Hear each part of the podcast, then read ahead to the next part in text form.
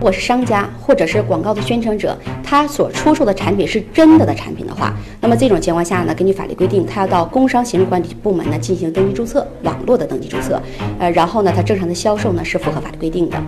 呃，如果是他出售的产品是虚假的，是假的，那么作为广告的经营者呢，那么他是要承担一个刑事责任、行政责任和民事责任的。也就是说，最严重的可能会构成虚假宣传、呃，销售伪劣产品等一系列。